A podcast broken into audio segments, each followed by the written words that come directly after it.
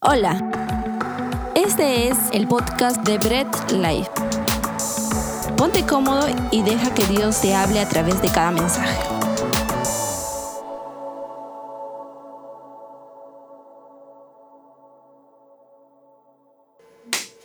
Hermoso este tiempo de alabanza también que hemos tenido ahora. Hemos glorificado a Dios también, lo hemos adorado. Eh, Dios nos da ese privilegio, así que disfrutémoslo siempre. Y como dije hace un momento, hagámoslo durante toda la semana también. Ahora vamos a entrar a un momento especial del servicio. Un momento en el cual nos vamos a deleitar por medio de la palabra. Dios tiene un mensaje, estoy seguro, el día de hoy para nuestros corazones, para reconfortarnos, para exhortarnos también. Agradezco a Dios que siempre es Dios exhortando en primer lugar al predicador, al que va a llevar el mensaje y luego al pueblo. Dios nos exhorta y nos reconforta por medio de su palabra. Le damos la gloria a Dios por eso. Y hoy tenemos un tema hermoso y precioso, así que ahí acomódate en tu asiento, no te descuides, no te desconcentres. Aprovecha estos segundos para poderlo compartir si es que aún no lo has compartido mientras estamos hablando aquí. Aprovecha para compartirlo por las redes sociales para que todos tengan la oportunidad de poder escuchar el mensaje de Dios. Tenemos un tiempo hermoso de palabra que vamos a, a, tener el día de hoy. Así que vamos a empezar orando y agradeciendo a Dios para que Él nos guíe nos permite estar concentrados. Amado Dios, te damos las gracias por el tiempo que nos das ahora de palabra, de poder meditar. Estamos seguros que tienes algo especial para nuestras vidas. Te pido que uses mi vida como un instrumento, Señor, y solamente como un instrumento para que tu mensaje llegue al corazón de cada uno de mis hermanos y de cada una de las personas que nos están viendo tal vez por primera vez, Señor. Úsame simplemente como un instrumento y aunque se olviden mi rostro y mi voz, que quede tu palabra y tu mensaje grabado en sus corazones. Te lo pedimos, amado Dios, en el nombre de Cristo Jesús. Amén. Amén, mis hermanos. Tenemos un tiempo hermoso. Todos los que nos ven ahí concentrados, por favor, atentos. Hoy vamos a hablar de un personaje de la Biblia, de un personaje bíblico que no es cualquiera, es un personaje, es el personaje centro de las escrituras. Es el personaje centro. Tú vas a encontrar a este personaje desde Génesis hasta Apocalipsis. En el Antiguo Testamento, por medio de profecías, de simbolismos, eh, de diferentes formas y en el Nuevo Testamento lo vas a encontrar revelado. ¿De quién estoy hablando? Hoy vamos a conocer un poco más eh, por medio de las escrituras de Jesucristo. La Biblia es cristocéntrica. Hoy vamos a hablar de la persona de Jesús. Ok, hermoso tema, profundo, me encanta conocer quién es Jesús, qué hizo en la tierra, qué vino a hacer, de dónde vino, quién es. Vamos a conocer un poco más de Jesús. ¿sí? De repente los que ya eh, tienen conocimiento, tienen tiempo congregando en la iglesia, ah, ya saben un poco, vamos a ver algunas cosas que de repente no conocen. Los que nos ven por primera vez, tal vez van a comenzar a aprender un poco más acerca de Jesús, así que estemos atentos a esto. Quiero empezar eh, la predicación, el mensaje que Dios tiene hoy, con un texto bíblico, a modo de introducción. Y la primera parte está en Filipenses. Así que todos ahí, concentrémonos y busquemos Filipenses capítulo 2, versículo del 5 eh, hasta el 11. Vamos a leerlo, versículo del 5 hasta el 11. Yo lo leo en la Reina Valera. ¿sí? Ahí ustedes lo leen en la versión de su preferencia. En esta oportunidad lo leo en la Reina Valera. Dice, Filipenses capítulo 2, versículo del 5, del 5 al 11. Haya pues en vosotros este sentir que hubo también en Cristo Jesús el cual siendo en forma de Dios, no es no estimó el ser igual a Dios como cosa a que aferrarse, sino que se despojó a sí mismo tomando forma de siervo, hecho semejante a los hombres, y estando en la condición de hombre, se humilló a sí mismo, haciendo obediente hasta la muerte y muerte de cruz, por lo cual Dios también le exaltó hasta lo sumo y le dio un nombre que es sobre todo nombre, para que en el nombre de Jesús se doble toda rodilla de los que están en los cielos y en la tierra y debajo de la tierra, y toda lengua confiese que Jesucristo es el Señor para gloria de Dios Padre. Me encantan estos dos versículos. Mira el, el versículo 6, el cual siendo en forma de Dios, no se aferró, no, siendo en forma de Dios, no estimó el ser igual a Dios como cosa que aferrarse, sino que se despojó a sí mismo tomando forma de siervo, hecho semejante a los hombres. Me encanta cuando podemos entender este, estos versículos porque nos muestran eh, lo que es capaz de hacer Dios por amor a su creación, por amor a sus hijos, por amor a, los, a los que Él creó en esta tierra. Me encanta porque Él siendo Dios se despoja, renuncia, dice la, la TLA, utiliza la palabra renuncia, la traducción del lenguaje actual, renuncia a sus facultades como Dios. Ojo, no deja de ser Dios. Renuncia a sus facultades como Dios. No se aferró a ser igual a Dios, dice. Él no descendió a la tierra siendo igual a Dios en el sentido de las facultades, que él podía tener, la omnisciencia, que lo sabía todo, la omnipresencia, renunció a eso.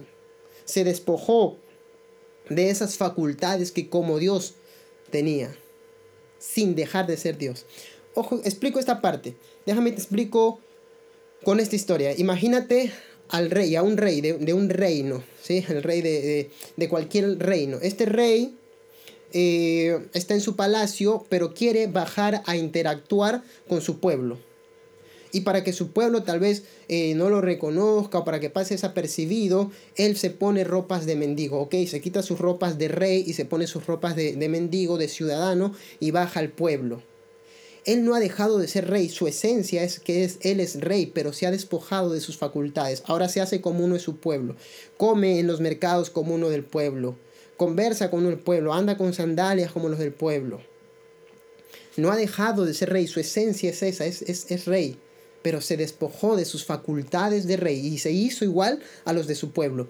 En este sentido es que Jesús, siendo Dios mismo, se despoja, no se aferra a ser igual a Dios, ¿sí? a bajar a la tierra en cuerpo de hombre, pero con las facultades de Dios, sino que se despoja de ellas sin dejar de ser la misma esencia de Dios. Él no ha dejado de ser Dios, pero se despojó de sus facultades. Me encanta ver eso en Dios. Me encanta ver eso en Jesús. Eso lo muestra a un Jesús que estaba dispuesto a afrontar todo lo que un ser humano afronta. Ok, qué importante poder entender y saber esto. Porque Jesús como ser humano estaba expuesto entonces también a todo lo que nosotros nos exponemos diariamente. Ahora, eh, pero algunos dirán por ahí, pero él era Dios, eh, tenía sus facultades de Dios porque calmó el mar, la tormenta, hizo milagros, sí, pero recuerda que es el Espíritu Santo, el poder del Espíritu Santo de Dios obrando a través de Jesús. Es el Espíritu Santo de Dios quien, quien faculta a Jesús para hacer todos los milagros que hizo. El Espíritu Santo está obrando a través de Jesús en su cuerpo humano para actuar en milagros. Ojo con esto. Ahora, conozcamos un poco más acerca de este Jesús del cual estamos hablando. ¿Cómo es que llega a la tierra? ¿Cómo es que, que, aparece Jesús aquí en, en, en, nuestro planeta, aparece en la tierra? ¿Cómo llega? ¿Llegó, cayó del cielo? ¿Cómo apareció Jesús?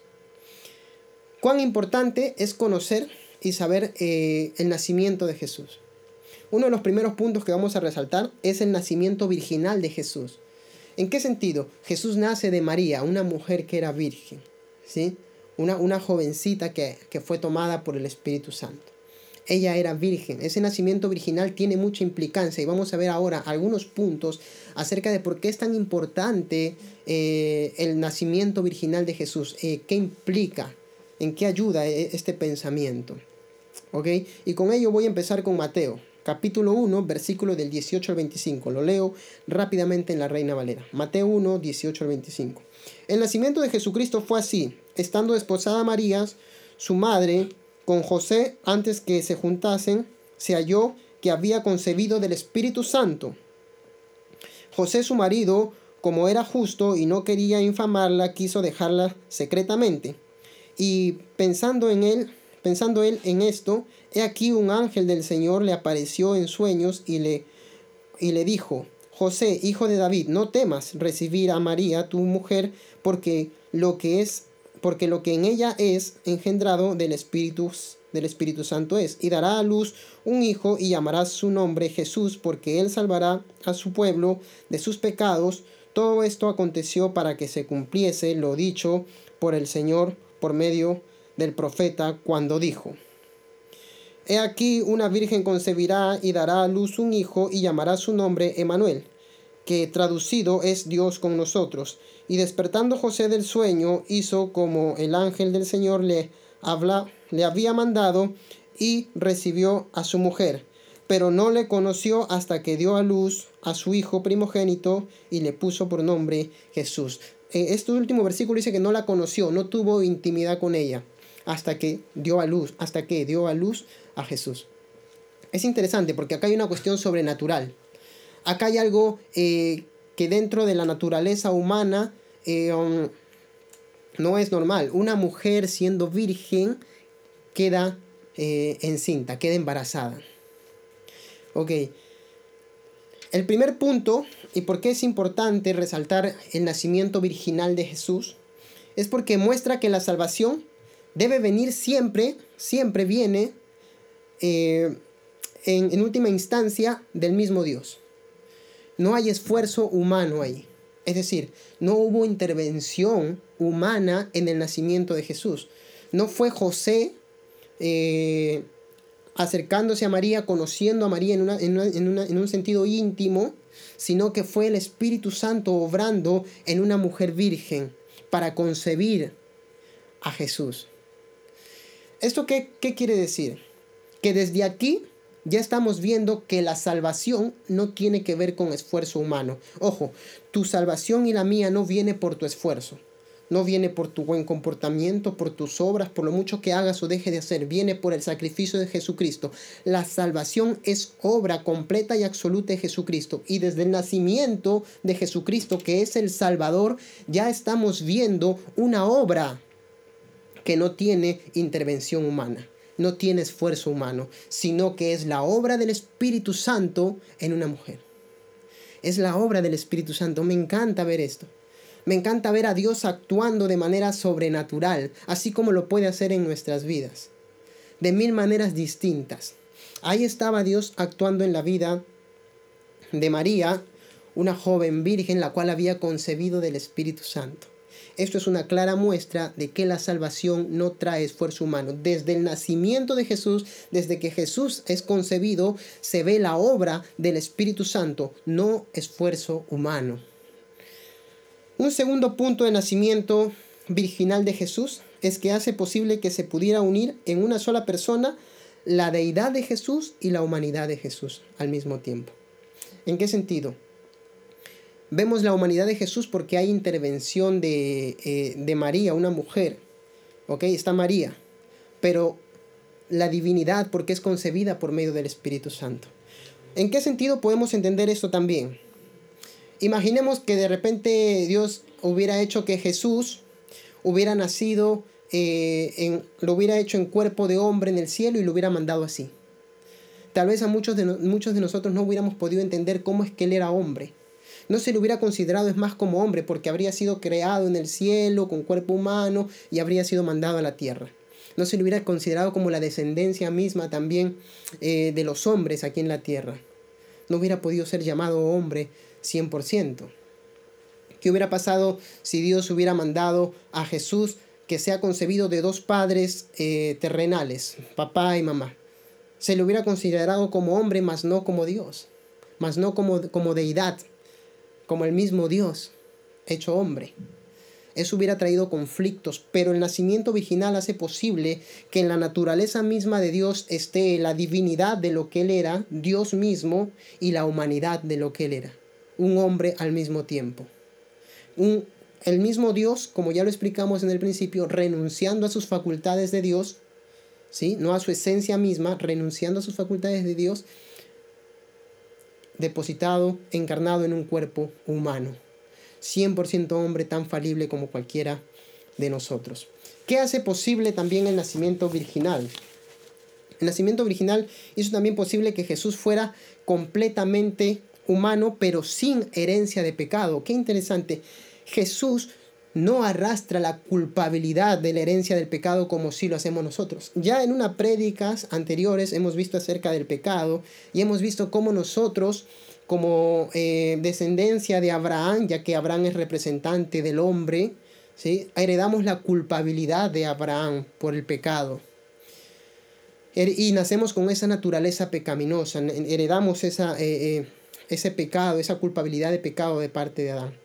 Pero Jesús no nace con esa naturaleza pecaminosa. Jesús no nace eh, con esa culpabilidad del pecado.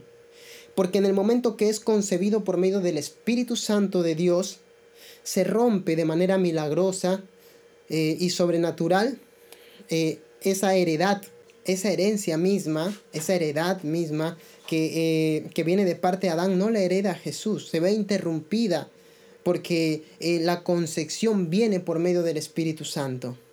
No viene de los dos padres, viene por medio del Espíritu Santo. En ese sentido, Jesús nace sin pecado. Jesús nace sin haber heredado eso. Por eso es que Él también puede ser eh, dado como un sacrificio sin mancha, sin pecado.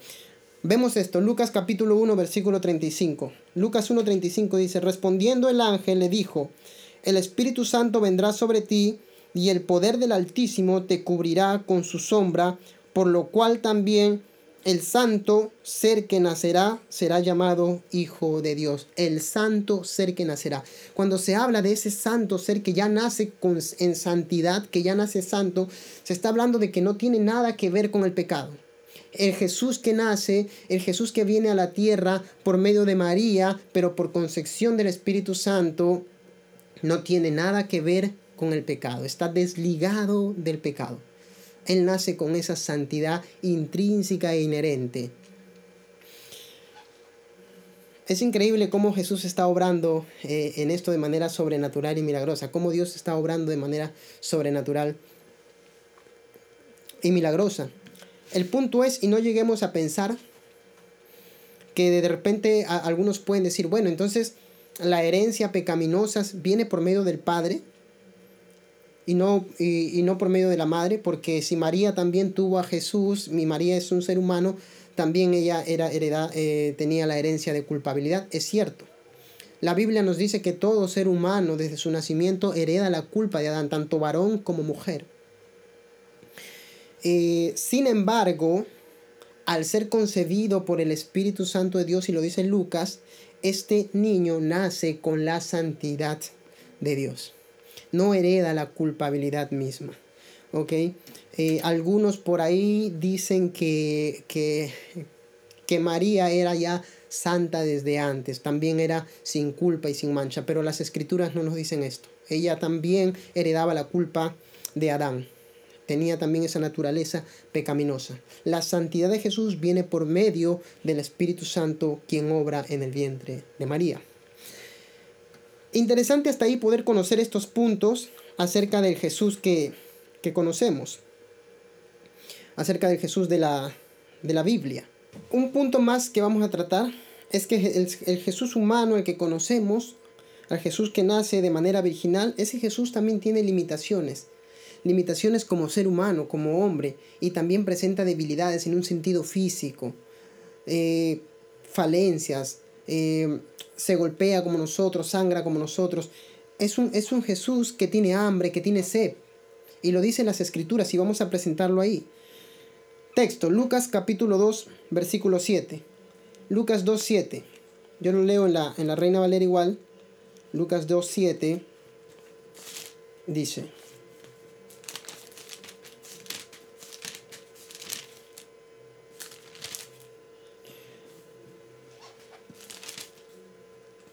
Lucas 2.7. Y dio a luz a su hijo primogénito y lo envolvió en pañales y lo acostó en un pesebre porque no había lugar para ellos en el mesón. Imagínate, el mismo Dios siendo envuelto, el mismo Dios hecho hombre siendo envuelto en pañales, cuidado, dependiente de una madre, de una mujer.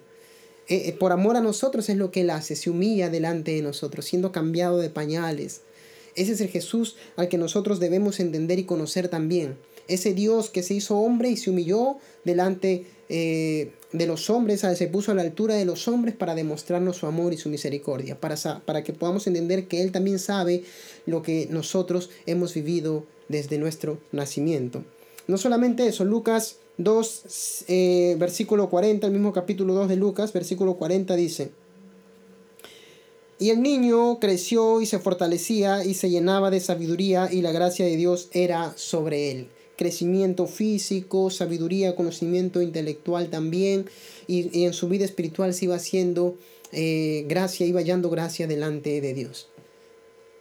Este es el crecimiento increíble físico también de Jesús, como cualquiera de nosotros, como cualquier ser humano, se iba desarrollando.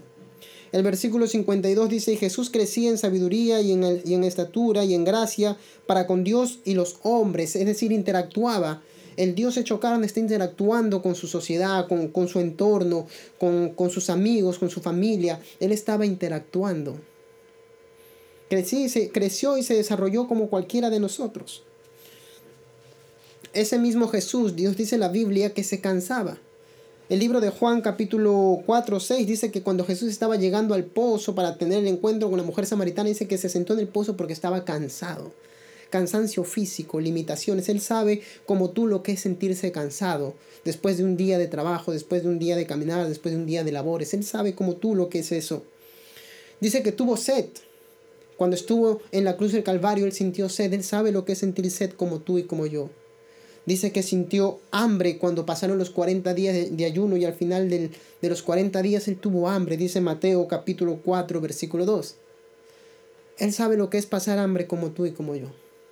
Ese Jesús al cual conocemos sabe experimentar y ha experimentado las cosas que nosotros como seres humanos experimentamos diariamente. No podemos reclamarle ni decirle tú no sabes lo que se siente porque Él como ser humano lo experimentó y lo vivió.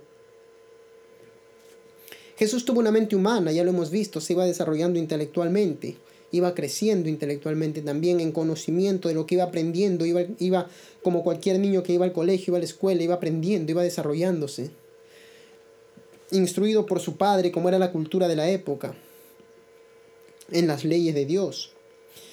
Pero hay algo que muchas veces no resaltamos, y es que Jesús no solamente tenía falencias físicas, hambre, sed, sino como cualquier ser humano, sino también emociones. También se sentía triste, dice la palabra de Dios que cuando él estaba, eh, había fallecido Lázaro, dice que se entristeció y lloró, como ser humano. Las escrituras nos dicen que, Jesús, ese Jesús al cual nosotros conocemos, ese Jesús que tiene eh, eh, emociones, ese Jesús también se entristecía. Juan capítulo 12, versículo 27 dice, Juan 12, 27. Juan 12, 27 dice, ahora está turbada mi alma, ¿y qué diré? Padre, sálvame de esta hora, mas para esto he llegado a esta hora. El contexto del versículo es cuando Jesús está anunciando su muerte. Sabe que ha de venir ya el momento. Y dice, mi alma está turbada.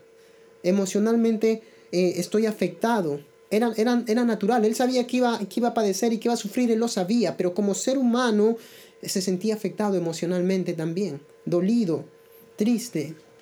No solamente eso, dice que cuando él estaba en el monte orando, dice que la, tristeza, la, eh, angustia, la, la eh, lo que él sentía era tan fuerte que lloraba grandes gotas de sangre.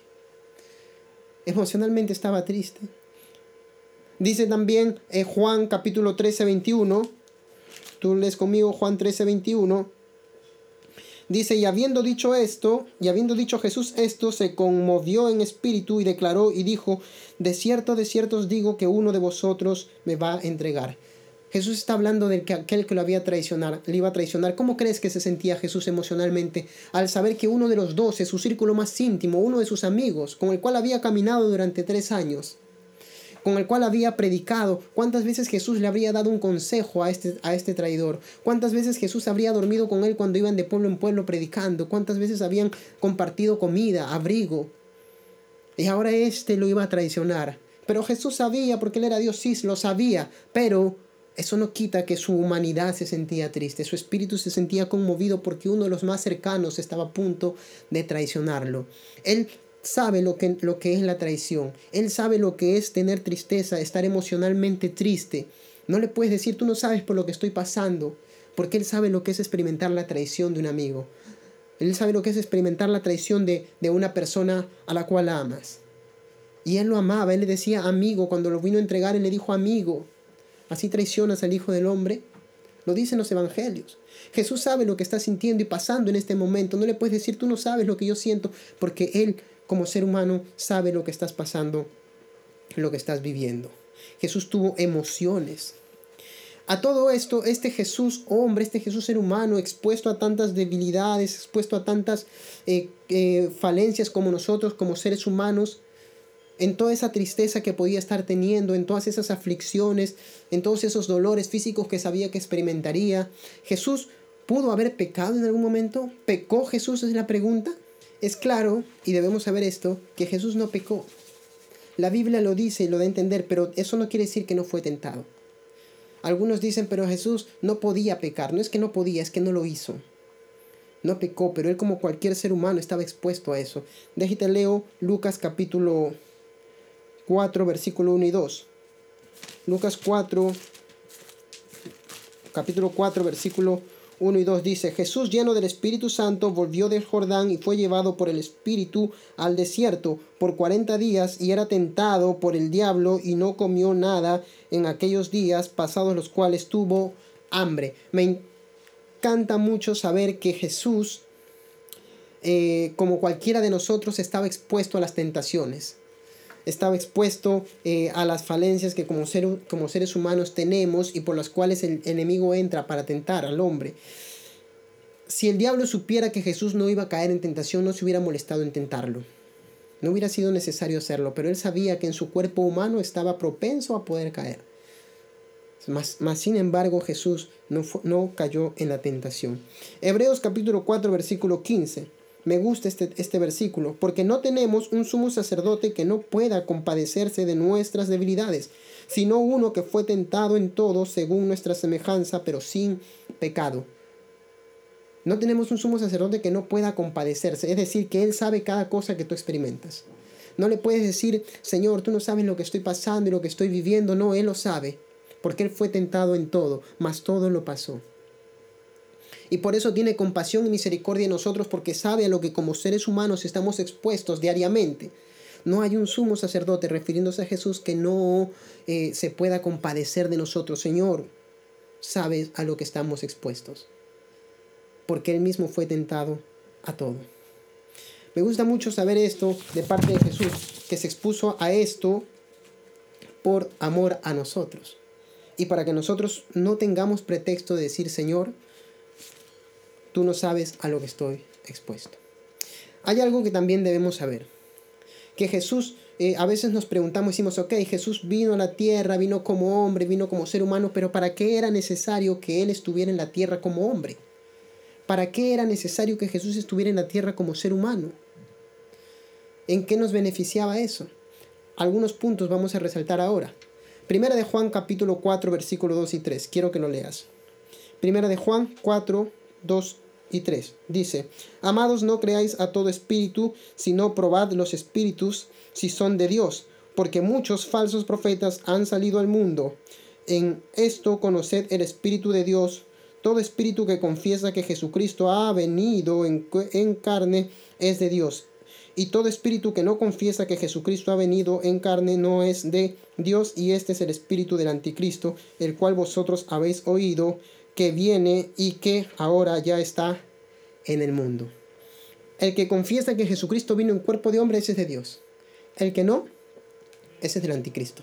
¿Por qué Juan se molesta en resaltar esto? ¿Por qué Juan está eh, resaltando esta parte? Porque para la época y para el contexto y hasta el día de hoy surge una, una secta, una doctrina, un pensamiento errado que dice que Jesús no vino en cuerpo de hombre, que Jesús no vino en carne y sangre, se llamaba el docetismo que hasta el día de hoy se enseña. Y, Juan se levanta contra esta secta religiosa, contra este eh, pensamiento errado. Y muestra y dice que Jesús verdaderamente vino en cuerpo de hombre y el que dice lo contrario tiene el espíritu del anticristo. Y la pregunta es entonces, ¿para qué era necesario que Jesús viniera en cuerpo de hombre? En primer lugar, para que por medio de la obediencia de Él, como ser humano y como hombre, nosotros seamos eh, justificados delante de Dios. El libro de Romanos, capítulo 5, y vamos a leerlo, Romanos capítulo 5, versículos 18 y 19, dice, Así que como por la transgresión de uno vino la condenación a todos los hombres, la misma, de la misma manera por la justicia de uno vino a todos los hombres la justificación de vida. Porque así como por la desobediencia de un hombre los muchos fueron constituidos pecadores, así también por la obediencia de uno los muchos serán constituidos justos. Wow. Adán como representante del hombre pecó, falló y nosotros heredamos la culpabilidad. Jesús viene enviado por Jesucristo como un favor inmerecido para el hombre y por medio de la obediencia de Él nosotros somos justificados. Era necesario que Él venga en cuerpo de hombre, como hombre y como ser humano, para representarnos y justificarnos por medio de la obediencia, en contraparte a la desobediencia de Adán. No podía venir como mismo Dios para obedecer, vino como hombre para justificar al hombre. Vino como hombre cumpliendo la ley y obedeciendo a Dios para justificar al hombre. Me encanta lo que hizo Jesús por nosotros. Me encanta la forma de actuar de Jesús y de mostrarnos su amor. No solamente viene Jesús para, para mostrarnos la obediencia representativa, para mostrarnos que, que por medio de, de, su obediencia, por la obediencia de Él, somos nosotros justificados, sino vino también para ser un sacrificio vicario. ¿Y esto qué quiere decir? Que Jesús viene para ser eh, sacrificado en lugar de nosotros. Nosotros, por causa del pecado, debíamos ser crucificados, debíamos ser muertos. Nosotros debíamos haber pagado por nuestros pecados, pero Él viene en lugar de nosotros. Va a cambio de nosotros. Pero era necesario que viniera como hombre, porque como hombre tenía que entrar en lugar de nosotros que somos hombres, a pagar por la culpa nuestra. Un hombre justificado por todos, justificándonos a todos nosotros. Ese hombre no era cualquiera, era el mismo Jesucristo, libre de pecado y de mancha, cumpliendo la ley y obedeciendo a Dios. Este es el sacrificio de Jesucristo. Vino para ser un sacrificio vicario. No solamente para eso, viene para ser el único mediador entre Dios y los hombres. Primera de, de Timoteo 2.5 dice que no hay media, más mediador entre Dios y los hombres que su Hijo Jesucristo, que Jesucristo hombre. El único Dios y el único mediador, Jesucristo. Él viene como mediador entre Dios y los hombres, como representante. Y era necesario que sea hombre. Jesús también viene a la tierra como hombre para que nosotros sigamos el modelo de Él, el modelo que Él como hombre estando en la tierra nos muestra. Primera de Juan, capítulo 2, versículo 6, dice, el que dice que permanece en Él debe andar como Él anduvo, refiriéndose a Jesús. Caminar como Él anduvo. Él es nuestro ejemplo a seguir. ¡Wow! Pero qué difícil andar como Jesús, qué complicado. Nosotros como seres humanos también. Sí es cierto, pero la palabra de Dios dice en Romanos que Él nos va transformando cada día. Somos un producto que aún no ha sido terminado, pero que va transformando cada día hasta llegar a la perfección cuando estemos en su presencia. Hay una transformación diaria de parte de Jesús para andar como Él anduvo. Me encanta esto de parte también de Jesús. Él es la muestra, el modelo a seguir para la obediencia. Hemos resaltado la humanidad de Cristo, hemos resaltado que Cristo es, es hombre, que es un ser humano que estuvo tan expuesto como cualquiera, como cualquiera de nosotros, pero también es necesario que sepamos que así como era hombre, y lo dijimos en un principio, también era Dios. Dios que había renunciado a sus facultades de Dios, pero no a su esencia misma. Él era, él era el mismo Dios hecho carne. Juan con esto lo vamos a demostrar. Juan capítulo 4, Juan capítulo 1, perdón. Juan capítulo 1, versículo del 1 al 3. En el principio él era el verbo, y el verbo era con Dios, y el verbo era Dios. Este era en el principio con Dios. Todas las cosas por él fueron hechas, y sin él nada de lo que ha sido hecho fue hecho.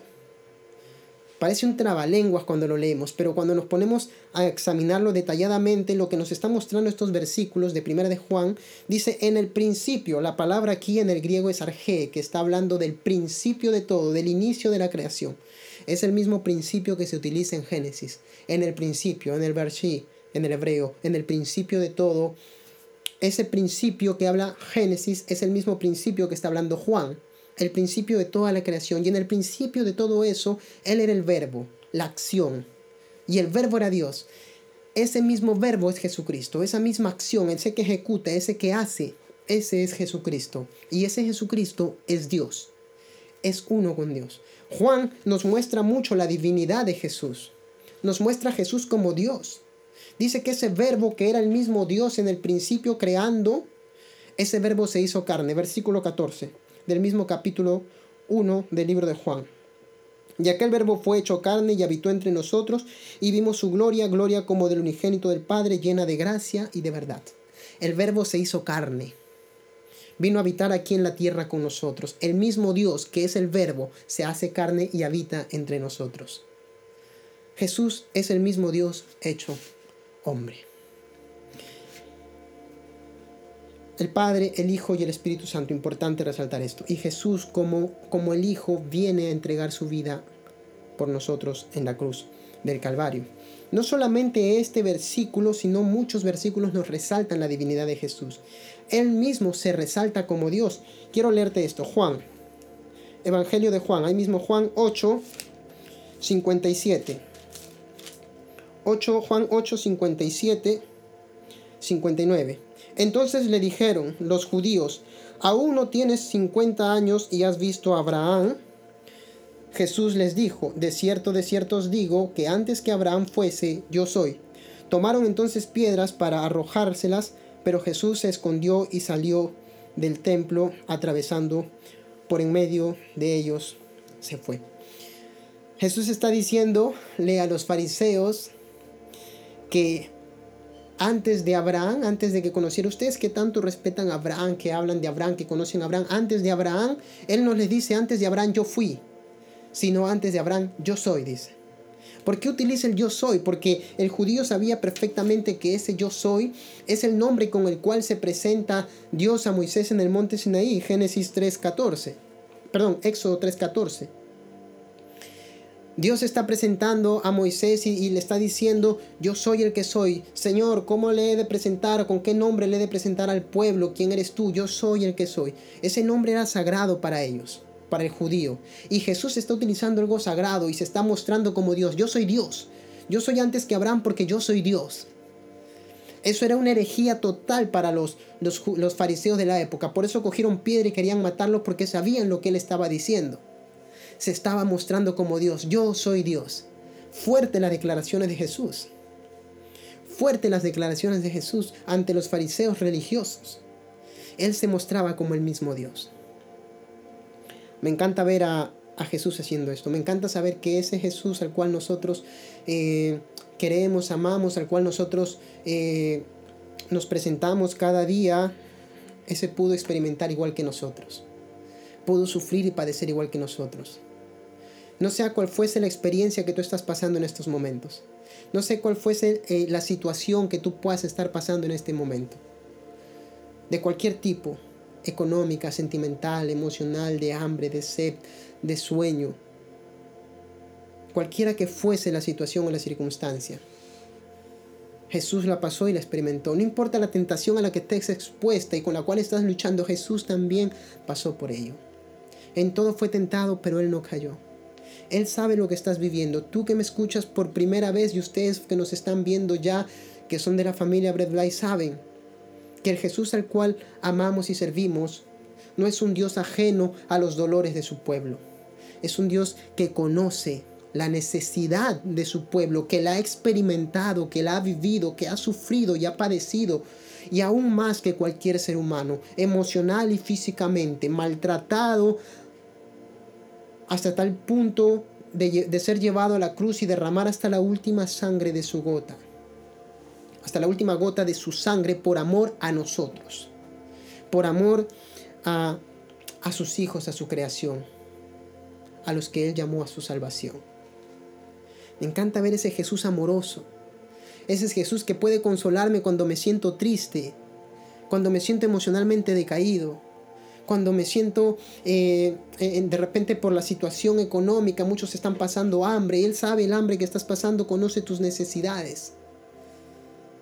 Ese Dios al cual nosotros predicamos, ese Dios de la Biblia, ese Jesús de la Biblia, ese Jesús hombre, ese Jesús Dios, ese Jesús está haciendo un llamado a tu vida ahora. Ese Jesús está haciendo un llamado a tu vida ahora. Y quiere entrar y compartir contigo.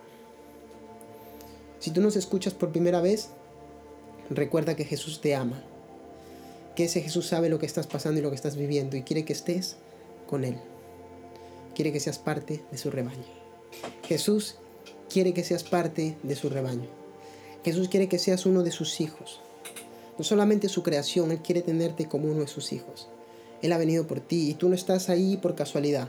No nos estás viendo por casualidad, no nos estás escuchando por casualidad. Jesús quiere tratar con tu vida. Ese Jesús amoroso que te entiende y te comprende. No le digas, Señor, tú no me entiendes, tú eres Dios y tú no entiendes lo que estoy pasando. Él te comprende y te entiende. Y te ama tanto que quiere darte la oportunidad para tu vida, para sacarte de esa circunstancia, pero no solamente eso, sino para salvarte. Lo más importante es para salvar tu alma, tu vida, y ese Jesús está ahí. Ese Jesús te ama. Recuerda eso, Jesús al cual predicamos te ama, y te ama tanto que vino a la tierra humillándose como hombre para dar su vida por nosotros, sacrificándose en la cruz del Calvario. Estoy seguro que muchos de ustedes han entendido quién es ese Jesús del cual hablamos, han comprendido a ese Jesús. Hoy quiero que podamos orar y darle las gracias a Jesús por el tiempo que nos ha dado y que nos permita conocerlo. Amado Dios, te damos las gracias, Señor, eh, por el tiempo y la oportunidad que nos has dado, por la palabra que tú nos has brindado. Te pido, Señor, que obres en la vida de cada uno de mis hermanos, así como en la mía, Señor, para que cada día te conozcamos más, nos aferremos a ti, busquemos de ti y aquellos que no te conocen, Señor, puedan conocer de ti, Padre. Conocer de tu palabra, aferrarse a ti, Señor Jesús, y saber que tú eres el Dios que salva, que redime, que cambia, Señor. Te damos las gracias por el tiempo que nos has regalado, Señor Jesús. Te bendecimos porque tú nos bendices diariamente. En el nombre de Cristo Jesús. Amén. Gracias por escuchar el mensaje de hoy y no olvides compartirlo. Síguenos en nuestras redes sociales, Instagram, arroba Bread Life Family, Facebook Bread Life.